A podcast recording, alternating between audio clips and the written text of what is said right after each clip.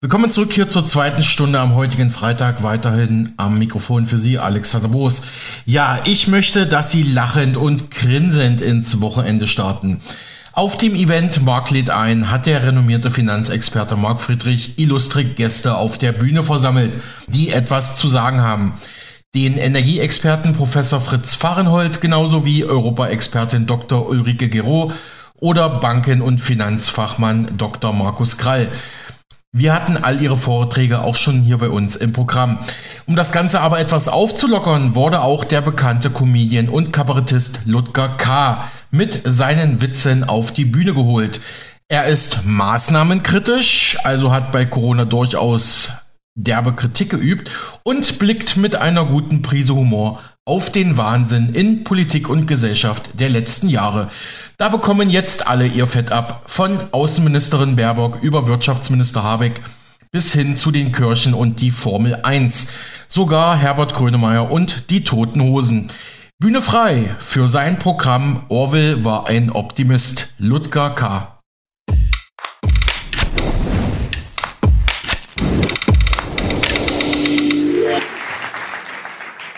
So, und ihr merkt schon, der Auftritt, den ich hier habe, der unterscheidet sich ein bisschen von den anderen Rednern. Ihr habt es gehört, mein Name ist Ludger, Ludger Kusenberg alias Ludger K. Ich bin äh, ja, Kabarettist, Stand-Up-Comedian, je nachdem, wie ihr es haben wollt. Und meine Aufgabe ist es jetzt, eine Dreiviertelstunde mit euch mal so ein bisschen den Irrsinn aktuell und vor allem den Irrsinn der letzten drei Jahre mal durch den Kakao zu ziehen. Habt ihr Lust auf sowas? Wollen wir es mal miteinander versuchen? Okay. Und dieses Line-up ist natürlich einfach ganz großartig. Ich bin stolz dabei zu sein. Und äh, ja, wir haben natürlich auch schon festgestellt, der Marc hat es gestern Abend angedeutet, glücklicherweise müssen wir hier keine Angst haben vor Gedankenaustausch. Wir sind unter uns. Ich darf an dieser Stelle auch nochmal verifizieren, hier in der Manufaktur, gestern und heute, sind ausschließlich Maßnahmenverweigerer, Klimaleugner und Reichsbürger. Herzlich willkommen. Ja.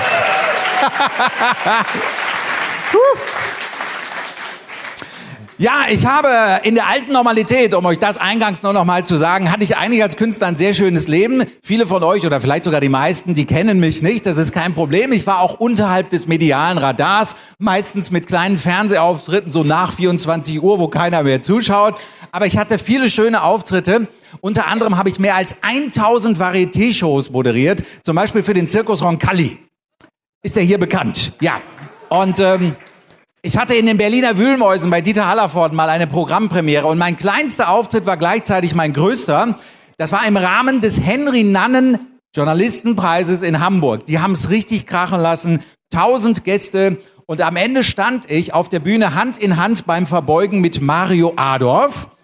In der ersten Reihe jubelten uns zu die amtierende Bundeskanzlerin Angela Merkel, daneben Peter Scholl-Latour, daneben Alice Schwarzer, daneben Marcel Reich-Ranitzky in der zweiten Reihe Hannelore Elsner, Senta Berger. Und das ging bis in die letzte Reihe, was den Promi-Faktor geht so durch. Das erzähle ich euch nicht, um anzugeben, sondern nur um zu sagen, heute hier in Schwäbisch Gmünd ist nicht mein erster Auftritt.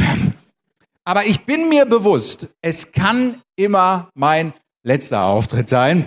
Denn ich habe mich erkühnt im letzten Jahr, und ich weiß nicht, was ihr davon haltet, eine eine Stellungnahme zu veröffentlichen. Der Marc hat diese Stellungnahme gelesen. Es war gar nichts Böses, sondern ich habe einfach nur auf meiner Homepage bekannt gegeben, dass ich äh, nicht bereit bin, die sogenannten Schutzmaßnahmen der Regierung mitzutragen und dass ich mich weigere, in Theatern mit 2G-Bedingungen und Maskenpflicht aufzutreten. Ich trete nicht.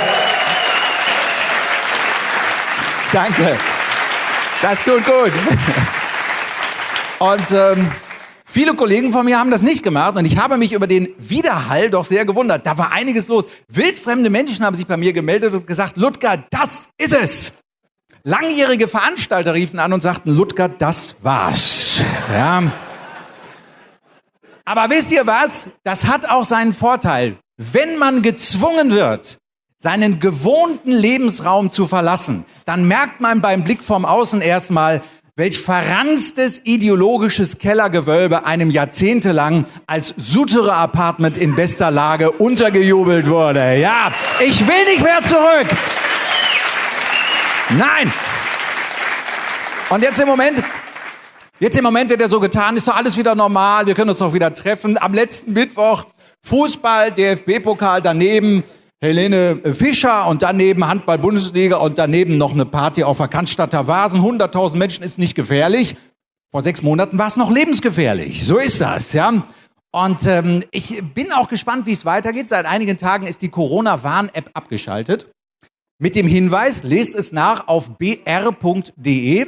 Die App wurde in den Schlafzustand versetzt, um jederzeit wieder aufgeweckt werden zu können. Ja? Also seien wir auf der Hut. Wie ist die Lage im Moment? Ich finde, unsere Annalena Baerbock hat es in anderem Zusammenhang sehr schön auf den Punkt gebracht. Da muss man sie auch mal loben. Ich finde, wir haben uns um 360 Grad gedreht. Ja? Und,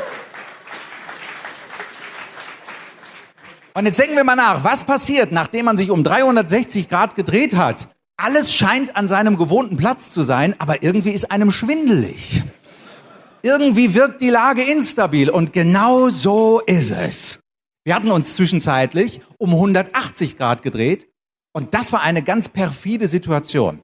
Da galt nämlich bei uns upside down, inside out. Ich bin kein Freund von Anglizismen, aber das bringt's mit wenigen Buchstaben ganz gut auf den Punkt. Upside down, inside out. Alles war plötzlich genau umgekehrt. Oben ist unten, innen ist außen. Gestern noch Naturheilkundler, heute schon Rechtsesoteriker. Das geht ganz schnell. Ja? Wir leben in einer Welt mit immer mehr Widersprüchen, aber immer weniger Widerspruch. An der Eingangstür einer Arztpraxis in Essen habe ich letztes Jahr Folgendes gelesen, wörtlich. Zutritt nur für Menschen ohne Krankheitssymptome.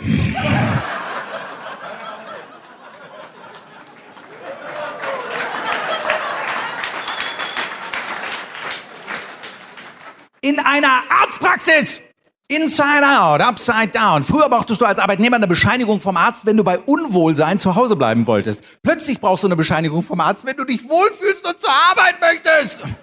So war das. Herr Direktor, draußen steht Ihre Versandleiterin, die ist kerngesund und will arbeiten. Was ist die? Gesund? Na, das glaube ich nicht. Ich verlange ein Attest. Utopie? Nein, Realität. Inside out, upside down. Als mein fünfjähriger Neffe seinen Geburtstag in der Kita feiern wollte. Da sagt die Erzieherin einen Tag vorher zu den Eltern, bitte bringen Sie kein selbstgemachtes Gebäck mit, sondern nur verpacktes aus dem Supermarkt. Sonst wissen wir ja nicht, was drin ist.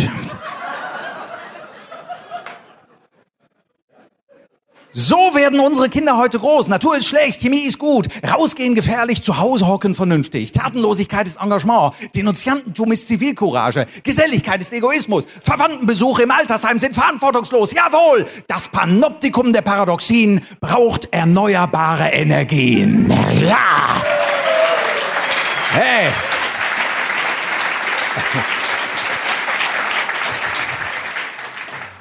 Apropos erneuerbare Energien, ich war heute bei Fritz Fahrenhold dabei bei seinem Vortrag. Ich weiß nicht, ob ihr auch dabei seid. Das war ein klasse Vortrag, oder? Also ich fand den super. Und, ähm,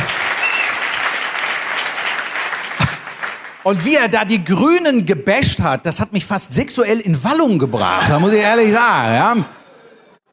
Nirgendwo sonst, ich sage es gerne nochmal, sind die Paradoxien derart frappant wie beim Thema Weltrettung. Überlegen wir mal. Junge Menschen kleben sich mit Montagepatex an Autobahnzufahrten fest für stundenlange Sitzblockaden und fühlen sich dabei als Teil einer Bewegung. Großflächige Baumrodungen für Krafträder im Wald dienen dem Naturschutz. Und Sebastian Vettel, Klammer auf, ich habe es mir nicht ausgedacht. Klammer zu. Formel 1 Fahrer Sebastian Vettel appelliert auf RTL an die Deutschen, wir mögen doch bitte für die Umwelt überflüssige Autofahrten vermeiden. Ja.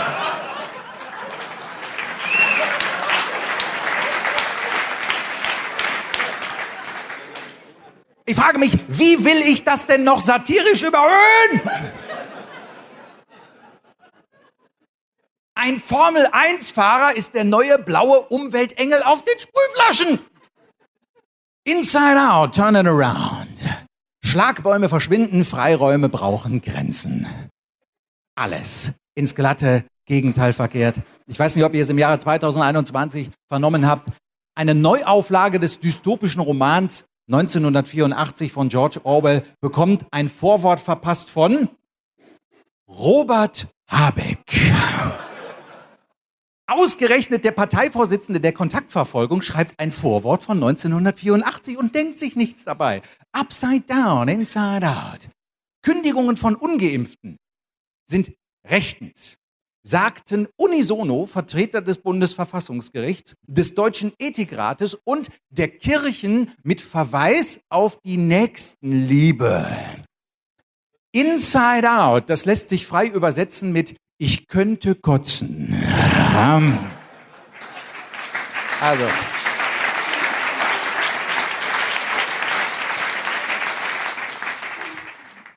In den letzten drei Jahren habe ich mich oft gefragt, wo sind eigentlich die deutschen Künstler? Wo ist ihre Stimme? Also ich rede jetzt nicht von den kleinen Künstlern, so, so Typen wie, wie ich bin, sondern von unseren Superstars. Ein paar haben wir ja.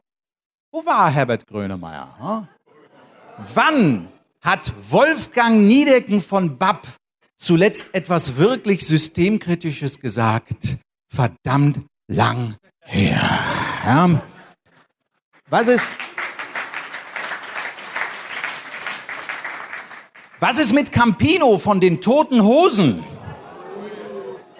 Die Toten Hosen werden uns ja immer noch als Vorzeigerebellen untergejubelt. Das sind keine Rebellen. Das ist nicht mal Punkmusik. Hört euch das mal an. An Tagen wie diesen wünscht man sich Unendlichkeit. Das ist Schlager in härtester Form. Da hätte Dieter Thomas Heck in den 70ern gesagt, so ein seichtes Zeug kommt mir nicht in die ZDF-Hitparade, ja.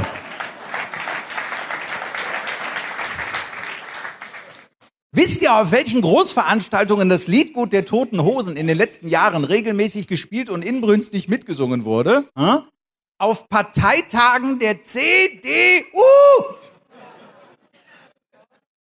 Also wenn ich Punker wäre und solche Typen wie Norbert Röttgen und Peter Altmaier wären meine größten Fans, dann würde ich mich als Punker fragen, was hab ich im Leben falsch gemacht, ja? Inside out, upside down. Die untergehende Sonne des Abendlandes wird uns als aufgehende Sonne untergejubelt und wir schließen brav die Augen, damit wir den Schwindel nicht mitbekommen. Aber tief in uns drin wissen wir, unsere goldene Zukunft ist längst Vergangenheit. Willkommen in der Gegenwart. Das ist die beste Zeit, die im Moment zu haben ist. Im schönsten Deutschland, das es je gegeben hat, sagt unser Bundespräsident, dann muss es ja stimmen. Hm. Der Staat will nur unser Bestes. Deswegen holt er es sich. Stück für Stück, Schritt für Schritt, auf Schritt und Tritt. Bip, bip, bip. Die Erde ist keine Kugel. Die Erde ist eine Google im Sternzeichen des Bärbocks. Wer sich bei der Erstveröffentlichung des Romans 1984 von George Orwell vor Big Brother gefürchtet hatte, der kannte die Little Sisters von heute noch nicht. Ich erlaube mir, den Status quo mit einem Vierzeiler zusammenzufassen. Oft beim Blick auf unser Dasein denke ich mir, das kann nicht wahr sein. Nie habe ich Freiheit so vermisst. Orwell war ein Optimist. Ja.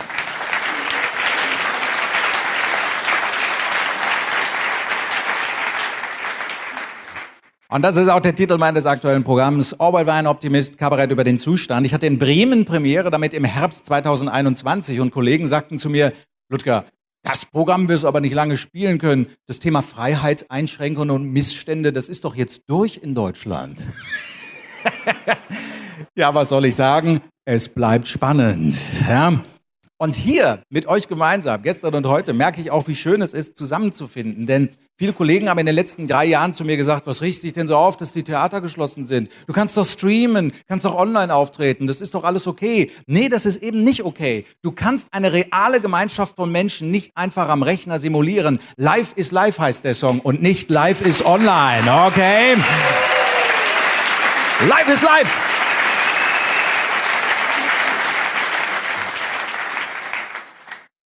Teilweise kann man ja gar nicht glauben, was bis vor kurzem noch äh, der Stand der Dinge war. Also ich weiß noch, heute vor einem Jahr, da war ich ganz betrübt, saß ich zu Hause und da ist mir mal Folgendes aufgefallen. Ich denke, mein Gott, Jetzt habe ich so lange keiner fremden Frau mehr die Hand geschüttelt, dass mich der Gedanke daran fast geil macht. Ja.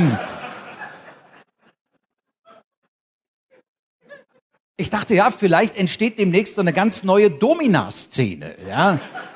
Na, Süßer, soll ich die auspeitschen? Nee, sag mir einfach guten Tag. Komm. Ah, ah, du Drecksau, du. Ja.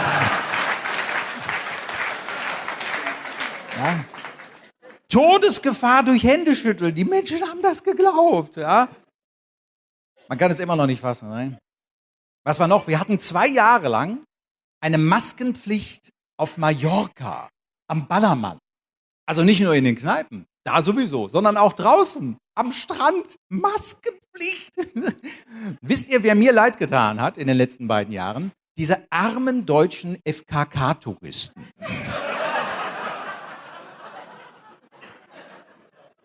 Ich meine, wie siehst du aus als FKK-Tourist nach drei Wochen Playa Palma mit Maskenpflicht? Ja? Nahtlos brauner Körper, aber so eine Raute im Gesicht, ja? So viel hat sich verändert, aber einiges bleibt auch. Also diese ganze Digitalisierung, klar, die schreitet voran, aber ich finde, Zeitung lesen mit Druckerschwärze an den Fingerkuppen, da geht nichts drüber. Und ich verrate euch was, es kommen einem auch die besten Ideen. Ja? Wir hatten ja wirklich nun fast drei Jahre am Stück nur negative Schlagzeilen und ich war wirklich fast glücklich und um es ganz offen zu sagen, ich war beinahe zu Tränen gerührt, als ich meinte, im Sommer 2022 die erste positive Schlagzeile entdeckt zu haben. Das war in der Westdeutschen Allgemeinen Zeitung und äh, ich darf euch einweihen in das, was da als Motto ausgegeben wurde zu Beginn der Ferienzeit. Schaut es euch an. Im Urlaub nicht immer nur an Corona denken. Oh. Erst habe ich gedacht, das ist doch niemals aufrichtig, aber dann war ich gönnerhaft und meinte, geben wir denen einfach eine Chance, denn es stimmt doch auch. Man muss ja auch mal den Kopf frei kriegen, die Seele baumeln lassen, das Leben genießen, gerade im Urlaub, nicht immer nur an Corona denken. Schöne Schlagzeile, oder? Ja, ähm, da hatte ich die Rechnung ohne den Fließtext gemacht. Ich zitiere, im Urlaub nicht immer nur an Corona denken. Reisende sollten unterwegs auch andere Erkrankungen und Gesundheitsrisiken.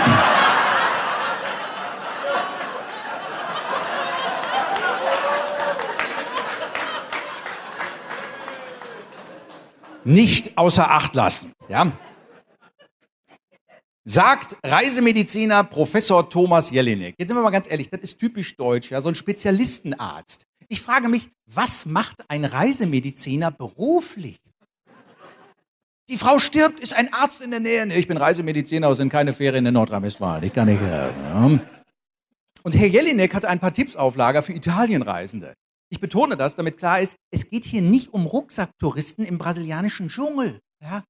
Italienreisende sollten neben der obligatorischen Corona-Impfung auch noch nachdenken über eine FSME-Impfung und eine Impfung gegen Hepatitis A. Darüber hinaus als Reisender immer dabei haben einen guten Sonnenschutz, ein starkes Mückenmittel und ein Präparat gegen Reisedurchfall. Wie romantisch, ja. Deutsche Pärchen sind die einzigen weltweit, die auf den To-Do-Zettel bei der Planung der Hochzeitsreise in die Toskana Reisedurchfallmittel auch noch aufschreiben. Ja? Und ähm, auf jeden Fall in der Apotheke dabei haben, laut Herrn Jelinek, ein Fieberthermometer, Desinfektionsspray, ein handliches Wundspray und ausreichend Verbandsmaterial. ja, liebe Leute, wenn wir das beherzigen, dann steht einem unbeschwerten Italienurlaub mit Dolce Vita nichts mehr im Wege. Wisst ihr was? Eine Gesellschaft mit solch einem Gesundheitsverständnis ist krank geworden. Wir sind krank in der Birne. Wir sind krank. Upside down, inside out. Aber sind wir ganz ehrlich, dieses paradoxe Gesundheitsverständnis, wir wollen fair bleiben, gibt es nicht erst seit Corona. Das hat sich in den letzten zehn Jahren immer weiter angedeutet. Ja, ich hatte kurz vor Corona ein bewegendes Erlebnis. Die gleichaltrigen Kerle hier im Saal werden das kennen. Das ist ein besonderer Moment im Leben eines Mannes. Ich habe meine erste Apothekenumschau in die Hand gedrückt bekommen. Ja. Da ist mein ganzes Leben im Zeitraffer an mir vorbeigezogen. Du gehst rein, willst dir wie immer ein Päckchen Kinder M Eukal mit Himbeergeschmack kaufen und gehst mit der Apothekenumschau wieder raus. Dann fragst du dich, was wollte ich noch machen im Leben? Ich habe da mal durchgeblättert und ich sage euch eins. Ich bin fest davon überzeugt, es gibt Menschen, die haben Krankheiten, die sie niemals bekommen hätten, wenn sie nicht von der Apothekenumschau davor gewarnt worden wären. Ja, das ist so. Ja. Und deswegen habe ich ein Gesundheitsmotto jetzt neu in den letzten drei Jahren entwickelt. Wisst ihr, was ich mache für meine Gesundheitsvorsorge? Gar nichts. Ich gehe nicht mehr zum Check-up, nicht zu Blutuntersuchungen, erst recht nicht zur Darmspiegelung. Ich mache einfach nichts. Ich versuche glücklich zu sein im Leben und lasse das einfach sein. hey!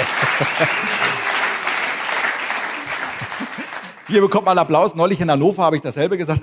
Oh Gottes Willen, ja, furchtbar. Ja, aber es ist wirklich so, man muss sich so seine richtigen Vorbilder suchen. Ja, ich sehe immer mehr Mitte 20-jährige Hochleistungssportler, die auf dem Spielfeld zusammenklappen. Aber Keith Richards von den Rolling Stones lebt immer noch. Ja.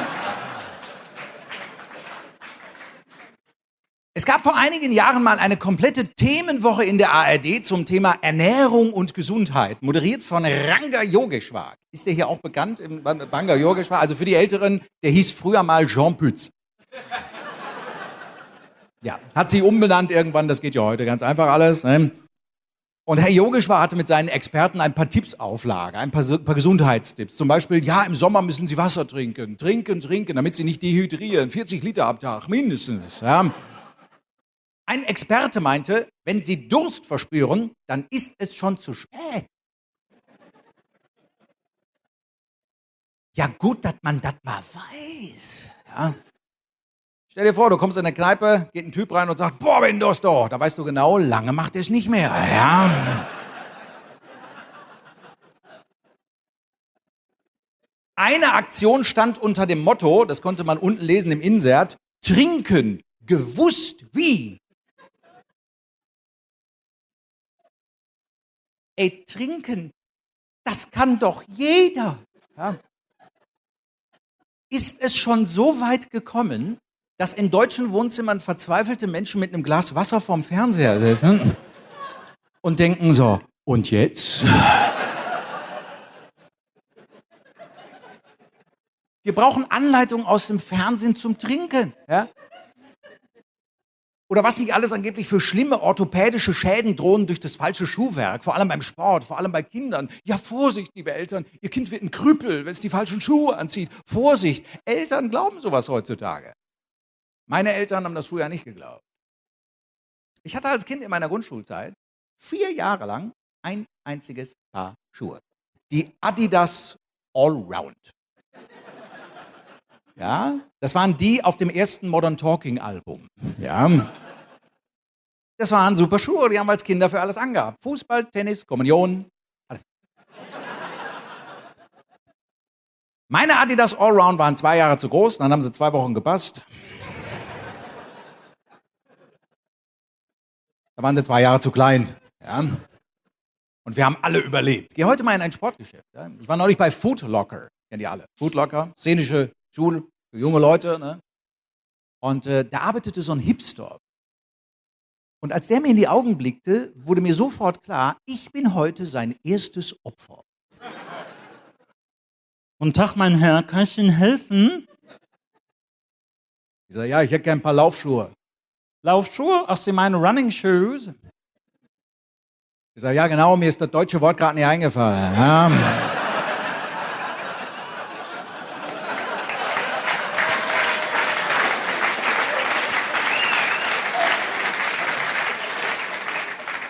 Ja, wo joggen Sie denn, mein Herr? Ich sage, da kann ich dir genau sagen, du Vogel, draußen. Ja. Nee, sagt er, so einfach geht das nicht. Schauen Sie mal hier. Habt ihr euch das mal angeschaut? Es gibt mittlerweile für jede Sportart 40 verschiedene Modelle. Aus gesundheitlichen Gründen. Wenn du heute durch den Wald joggst und willst links abbiegen, dann musst du ein anderes Paar Schuhe ansehen.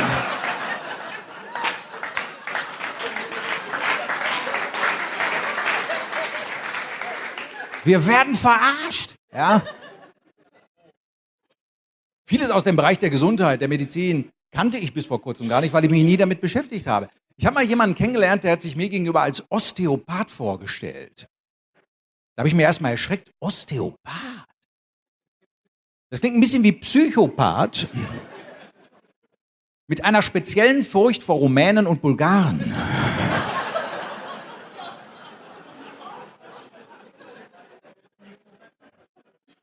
Mir hat meine Freundin gesagt, ach Ludger, ich muss morgen beruflich nach Bukarest. Ich habe Angst. Da habe ich gesagt, klarer Fall von Osteopathie. Ja. Aber nein, Osteopathie gehört zu den alternativen Heilmethoden. Das ist ganz interessant. Der Osteopath kann mit bloßen Händen einen Schmerz lokalisieren, identifizieren und die Selbstheilungskräfte des gesamten Körpers aktivieren. Keine Pille, keine Spritze, nix. Der nimmt nur die Pfoten. Das ist doch eigentlich super. Ne? Ich war mal bei Starbucks, mir gegenüber sitzt eine schöne junge Studentin und sagt, oh, ich habe so einen Zwicken in der Brust. Da habe ich gesagt, heute ist dein Glückstag. Ja. Wo man helfen kann, da sollte man helfen. Ja.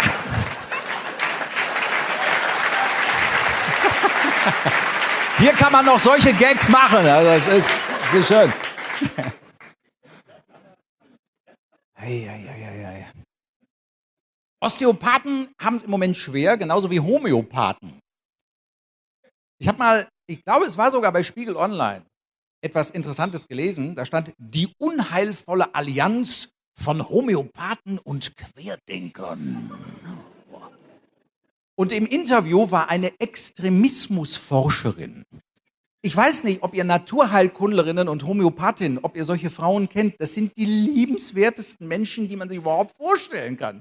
Jetzt sind schon Homöopathinnen unter Extremismusverdacht. Wisst ihr, was ich glaube? In der rechten Ecke wird es langsam verdammt eng. Ja. Verdammt eng. Ja. Ich bin übrigens noch ein bisschen länger hier in der Gegend. Ich fahre heute Abend nicht nach Hause, sondern ich wurde eingeladen morgen von Freunden, die heute auch hier im Publikum sind. Und zwar, wo seid ihr? Die beiden hier. Wunderbar, die drei. Ihr seid jetzt doch zu dritt. Von meinen Freunden aus Oberkochen wurde ich eingeladen zum ersten FC Heidenheim. Ja, ist der hier bekannt, der erste? Auch auf die Aussprache achten. Ich dachte immer, es heißt erster FC Heidenheim. Das stimmt aber nicht, das ist der erste FC Heidenheim. So heißt das, ja. Und das ist ein wirklich sehr interessanter Club und äh, stehen im Moment auf Platz zwei in der zweiten Liga. Ich fände es eigentlich cool, wenn der erste FC Heidenheim aufsteigt. Ja, also das würde mich freuen. Und natürlich fragen sich alle beim ersten FC Heidenheim, Mensch, wir brauchen noch neue Leute, wenn wir in die Bundesliga aufsteigen. Und ich sage, das ist doch kein Problem. Es gibt einen Spieler, bei dem läuft der Vertrag im Sommer aus und deswegen fordere ich hiermit, vielleicht kann Marc ja ein bisschen was dazu tun, Lionel Messi zum ersten FC Heidenheim. Ja, das wäre was. Ich bin ein großer Fußballfan, als Mensch aus dem Ruhrgebiet. Da hast du gar keine Wahl. Da liebst du einfach Fußball. Und ich muss euch auch zu meiner Schande eingestehen, dass ich diese Weltmeisterschaft geguckt habe. Ähm, ich habe sie nicht boykottiert. Ich war anfangs natürlich auch dagegen und dachte, nee, also dieses, dieses Bashing mache ich in der Form nicht mit. Und bei der Siegerehrung haben wir alle ein neues Wort gelernt. Bischt. Könnt ihr euch erinnern? Bischt. Das ist der Name des altehrwürdigen schwarzen Mantels, den der gastgebende Emir zum Schluss auf die Schultern des Lionel Messi legte. Bischt und Messi. Das hätte ich bis vor kurzem noch für Bestandteile der Klagebotschaft einer schwäbischen Hausfrau gehalten, deren Gatte sich einfach nicht von seinem Kellermüll trennen kann. Ja? Du bist doch ein Messi. Ja. Irgendwann kam diese unsägliche One Love Binde. Elf Freunde aus Deutschland wurden zu Village People gegen den Rest der Welt. Ja. Ich hatte den Eindruck, in Katar, der deutschen Mannschaft ging es nicht mehr ums Kicken, sondern nur noch ums. Also ich kann mir keinen Reim drauf machen, was da, ähm, was da los war. Ein ZDF-Journalist hat in Katar den WM-Botschafter von Katar zum Thema Homosexualität befragt. Vielleicht erinnern sich einige. Und dieser Botschafter des Landes Katar, wo die Scharia gilt, erdreistet sich zu sagen, Homosexualität ist für uns Muslime Sünde, deswegen müssen sich hier in Doha Homosexuelle an unsere Regeln halten. Riesen Tullus in Deutschland, weil das nicht liberal genug war. Ey, was hat das ZDF denn von diesem Gesprächspartner erwartet? Ein hochrangiger Botschafter sitzt in typischer Wüstenkluft vor Mikrofon und wird zum Thema Homosexualität befragt. Glaubt das ZDF wirklich, der Mann könne sagen, Yes, uh, Qatar is hotspot for homosexuals from all over the world. Um, we are looking forward to our very first Christopher Street Day here in Doha. Um, each of the new stadiums has a huge butt fucking room. Uh, you see, LGBTQ is very important here in Qatar, especially for me as a woman. Yeah.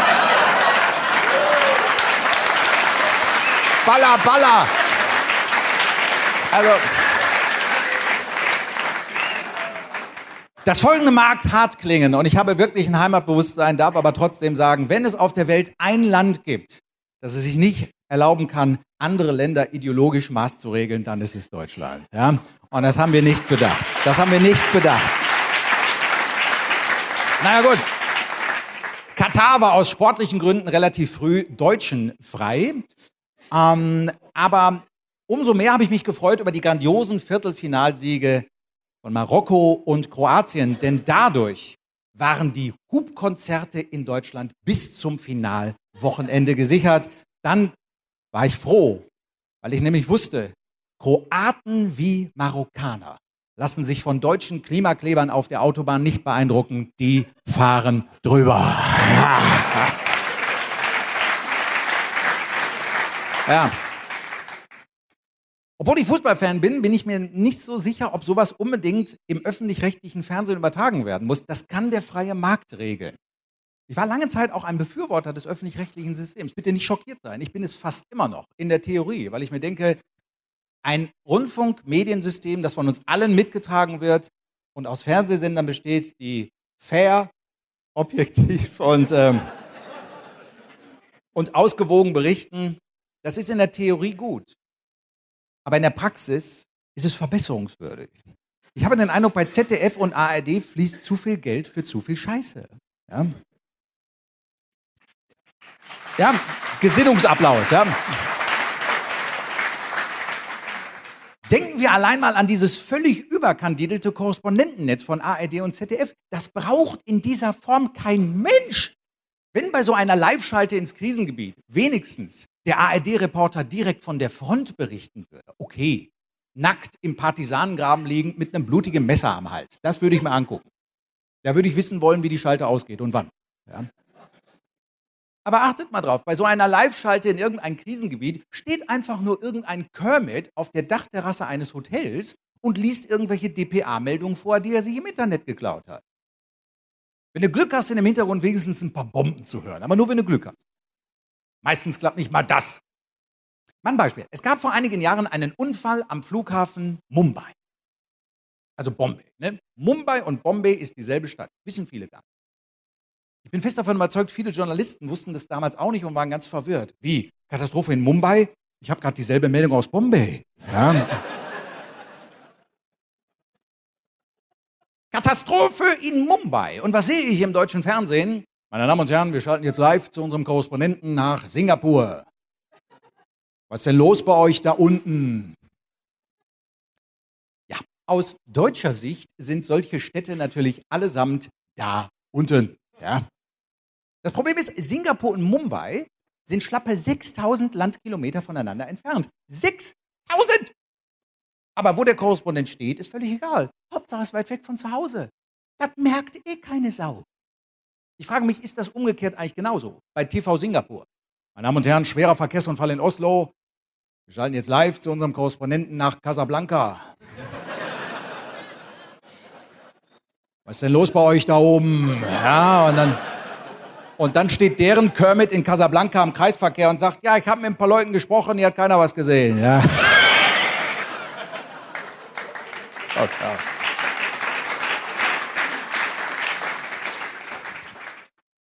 Also ich glaube, in einem sind wir uns einig, einen Mangel an Eitelkeit gibt es unter deutschen Politikjournalisten nicht. Und dieser Glaube an die eigene Bedeutsamkeit geht runter bis ins kleinste kostenlose Käseblatt. Wie oft habe ich schon in irgendeinem grünen Ochsen übernachtet und am nächsten Morgen lese ich in der aktuellen Tagespresse einen Satz wie China muss umdenken. Schreibt die stellvertretende Chefredakteurin der Meppener Stadtpost. China muss umdenken. Ich kann mir genau vorstellen, wie die Redaktionskonferenz im Emsland einen Tag später abläuft. Mal, Michtel, super Leitartikel gestern. Jetzt werden in Peking aber Köpfe rollen. Ja. Oder so nicht, Herr Putin. Diesen Satz habe ich in den letzten zwölf Monaten immer wieder in deutschen Kleinstblättern gelesen. So nicht, Herr Putin. An welchen Wirkungsradius ihrer Arbeit glauben deutsche Lokaljournalisten? Ja? Gut, vielleicht bin ich auch der Blöde. Ne? Vielleicht geht ja am nächsten Morgen der persönliche Adjutant von Wladimir Putin ganz bedröppelt durch die Kremlgänge, klopft bei seinem Chef an und sagt, äh, Herr Präsident, hier ist der aktuelle Pressespiegel. Ich möchte Sie nicht beunruhigen, aber der Feddersheimer Bote ist sauer. Vielleicht. Äh,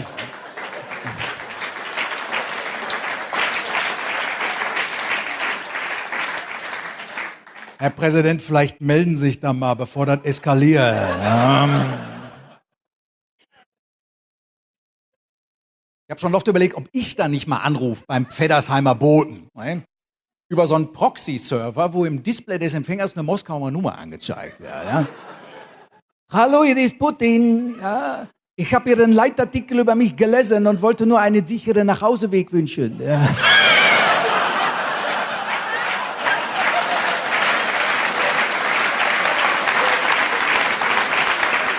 ja.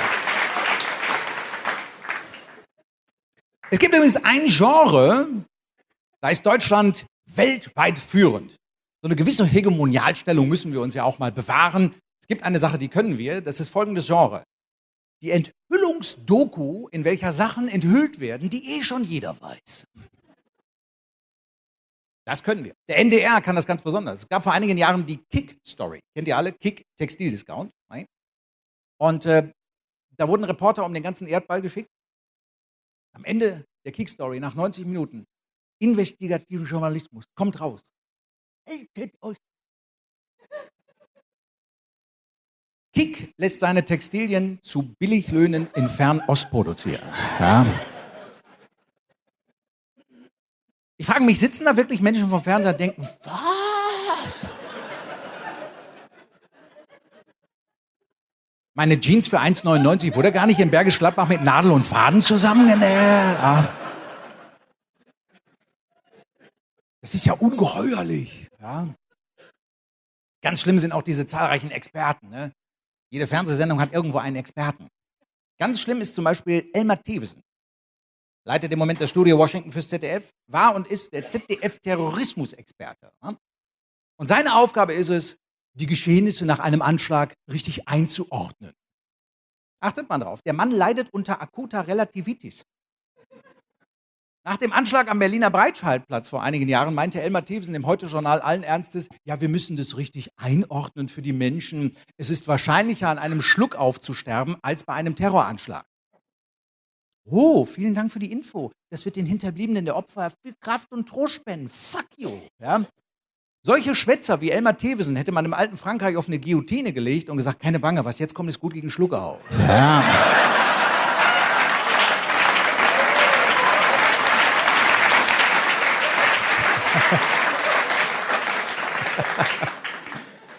wow, ich, ich, weiß nicht, ob meine Uhr richtig geht. Ich, mein, ich könnte aufhören, aber ich könnte mir auch noch stundenlang zuhören. Das ist. Äh, welche Zeit hast du, wenn ich mal fragen darf? Ähm, 39. Also fünf Minuten hätte ich noch. Wäre das. Äh, okay. Und ich erlaube mir an dieser Stelle auch eine kleine Werbeinsel. Das Programm Orwell war ein Optimist. Ähm, ja, sollte auf Tonträger veröffentlicht werden. Und ich dachte mir, Moment mal, CD-Player hat doch kein Mensch mehr. Selbst im Auto gibt es das nicht mehr. Wenn schon Retro, dann richtig. Ich veröffentliche mein Soloprogramm auf einer Kassette. Ja, äh, ist das was? Und äh, bitte jetzt nicht allzu traurig werden, wenn ich die folgende Information gebe.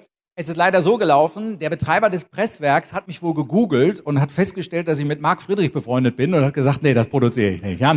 Also Nein, es ist wirklich wahr. Der hat dann wirklich mir so eine Moralpredigt gehalten und gesagt, ja, das, nee, das kann ich nicht, kann ich mit meinem Gewissen nicht vereinbaren. Deswegen habe ich jetzt keine Kassetten dabei, sondern nur diesen Dummy, den ihr euch gerne mal angucken könnt. Ich stelle das vorne auf den Büchertisch. Aber ich mache euch einen Vorschlag.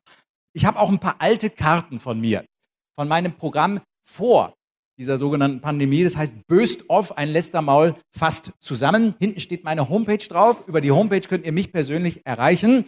Und ähm, bei Amazon wird diese Kassette 189 Euro kosten. Ähm, mit Downloadcode und euch, wenn ihr mir eine E-Mail schreibt, verkaufe ich sie für 10 plus Versandkosten mit dem Codewort Marc Friedrich ist ein Sexsymbol. Das äh, wollen wir das machen. Ja.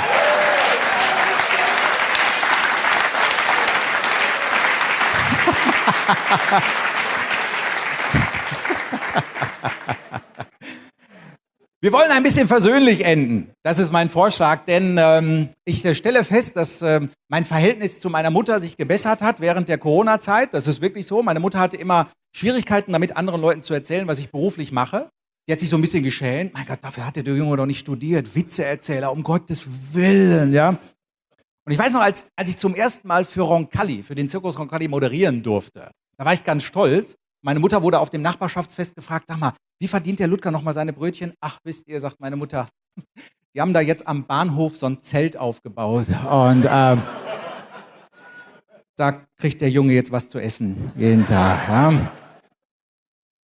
Aber das Verhältnis zu meiner Mutter ist gut und ich finde sowieso, die Generation meiner Mutter wird viel zu wenig beachtet, sie wird viel zu wenig wertgeschätzt und deswegen darf ich an dieser Stelle mal ein Plädoyer loswerden. Ich finde, es ist kein Kabarett, es kommt von Herzen. Ich finde, unsere deutschen Omas und Uromas insbesondere sind die Besten der Welt. Das muss ich ganz klar sagen. Unsere Omas sind die Besten. Ja. Ja. Ja. Und diese Grand Dames unserer Republik werden auch gerne unterschätzt. Achtet mal drauf bei eurem nächsten Shoppinganfall irgendwo in der Innenstadt. Diese älteren Damen, die tun immer so ein bisschen tüdelig und haben es in Wahrheit faustdick hinter den Ohren. Ist euch doch auch schon mal aufgefallen, dass die sich alle untereinander kennen? Wenn so eine Oma aus Tuttlingen nach Bad Lippspringe fährt, trifft am Bahnhof eine andere Oma, die kennen sie. Zufall? Nee, das ist ein Netzwerk. Da kann Facebook aber einpacken. Ja? Und die sehen auch alles, diese Frauen. Die haben alles im Blick. Einige von denen hängen 24 Stunden am Tag am Fensterbrett und beobachten die Straße. Ich nenne das Google Street View Classic.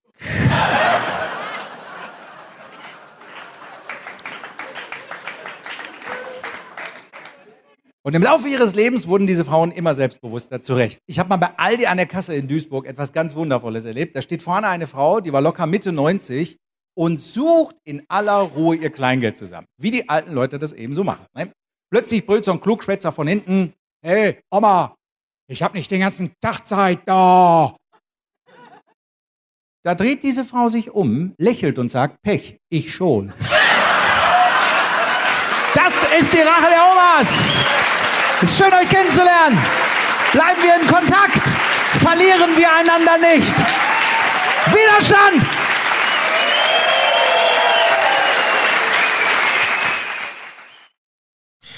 Sie hörten den Kabarettisten Ludger K. beim Event Mark lädt ein von Marc Friedrich, das vor wenigen Monaten stattfand.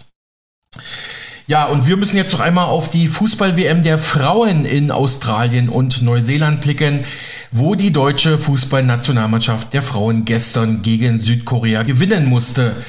Doch schon zu Beginn der Schock, Südkorea ging früh mit 1 zu 0 in Führung. Die deutschen Frauen kämpften, aber man merkte ihnen die Nervosität schon mächtig an. Schließlich kurz vor der zweiten Halbzeit das 1 zu 1 durch Deutschlands Superstürmerin Alexandra Popp. Die schoss sogar noch in der zweiten Hälfte ein weiteres Tor, das aber wegen Abseits nicht gegeben wurde. Ja, die deutschen Frauen drückten, machten aber auch immer wieder teilweise grobe Fehler. Es begann eine druckvolle Schlussphase. Allein Pop hatte drei Riesenchancen, konnte aber keine davon reinmachen. Doch die Südkoreanerinnen gewannen oft die entscheidenden Zweikämpfe im Mittelfeld, so dass es für die deutschen DFB-Frauen kaum ein Durchkommen gab. Deutschland musste auch mittlerweile dieses Spiel gewinnen beim Stand von 1 zu 1 unentschieden, weil die Konkurrenz in der Gruppe nicht den Deutschen in die Karten spielte. Es kam sogar noch zu einer Nachspielzeit von sage und schreibe neun Minuten. Es ging nochmal heiß her, aber Deutschland hat es einfach nicht hinbekommen, das zweite Tor zu erzielen, was eine Teilnahme im Achtelfinale bedeutet hätte. Deutschland ist tatsächlich raus, liebe Hörerinnen und Hörer. Die deutsche Frauenfußballnationalmannschaft macht mittlerweile auch den deutschen Fußballherren Konkurrenz, denn Sie wissen ja auch, die deutsche Fußballnationalmannschaft der Herren ist aktuell nicht sonderlich erfolgreich und schied sogar 2018 in einer ähnlichen Konstellation gegen Südkorea aus, natürlich gegen die Herren äh, aus Südkorea. Da hatten viele schon im Vorfeld gesagt, nein, nein, das wird den Frauen nicht passieren. Und darüber hinaus war es ja so, dass die Südkoreanerinnen vor dem Deutschlandspiel all ihre Spiele bei der WM in Australien, Neuseeland verloren hatten. Also es war eigentlich ein leichter Gegner, dennoch äh, sind wir auch technisch äh, relativ stark das, und auch taktisch sehr, sehr gut geschult, aber Deutschland hat eben einen gewissen Anspruch und wird dem nicht nur im Fußball immer wieder nicht gerecht. Also das ist natürlich jetzt eine riesen, ja schon eine Riesenkatastrophe auch für den DFB, der ja mittlerweile so die Frauenfußballnationalmannschaft so ein bisschen als auch Prestigeprojekt betreibt. Die waren ja auch in den letzten Jahren immer wieder erfolgreich, haben Titel gewonnen, aber bei der aktuellen Frauenfußball-WM in Australien und Neuseeland sollte es einfach nicht sein. Deutschland ist raus. Das 1 zu 1 gestern gegen Südkorea war zu wenig. Und das sagten die deutschen Nationalspielerinnen Alexandra Popp, Jule Brandt und die Nationaltrainerin kurz nach Abpfiff zum frühzeitigen WM aus Deutschlands im ZDF. Alexandra Popp, die deutsche Mannschaft ist in der Gruppenphase ausgeschieden. Wie schwer ist das tatsächlich zu begreifen? Um ehrlich zu sein, ist es noch gar nicht zu greifen. Ähm ich weiß auch gar nicht, was ich großartig sagen soll irgendwie, weil ähm, ja, ich es noch nicht so ganz verstehen kann, was hier jetzt gerade äh, abgeht, um ehrlich zu sein. Ähm, ja, keine, keine Ahnung. Ich weiß, um ehrlich zu sein, ich weiß sagen soll. Es ist immer schwer, so kurz nach Abpfiff äh, schon über das Spiel zu reden, aber vielleicht können wir über die gesamte WM sprechen. Haben Sie eine Idee, was gefehlt hat? Das ist jetzt mehr als schwierig, das jetzt, auch, jetzt nach, nach so einem Ausscheiden, nach so einem Spiel äh, sofort zu analysieren. Also es ist unmöglich, um ehrlich zu sein. Ähm, klar hat man gesehen, dass es grundsätzlich holprig war, ähm, glaube ich jetzt über die drei Spiele, was äh, nicht unser Anspruch war. Auch das, was hier jetzt irgendwie passiert ist, war natürlich nicht unser Anspruch.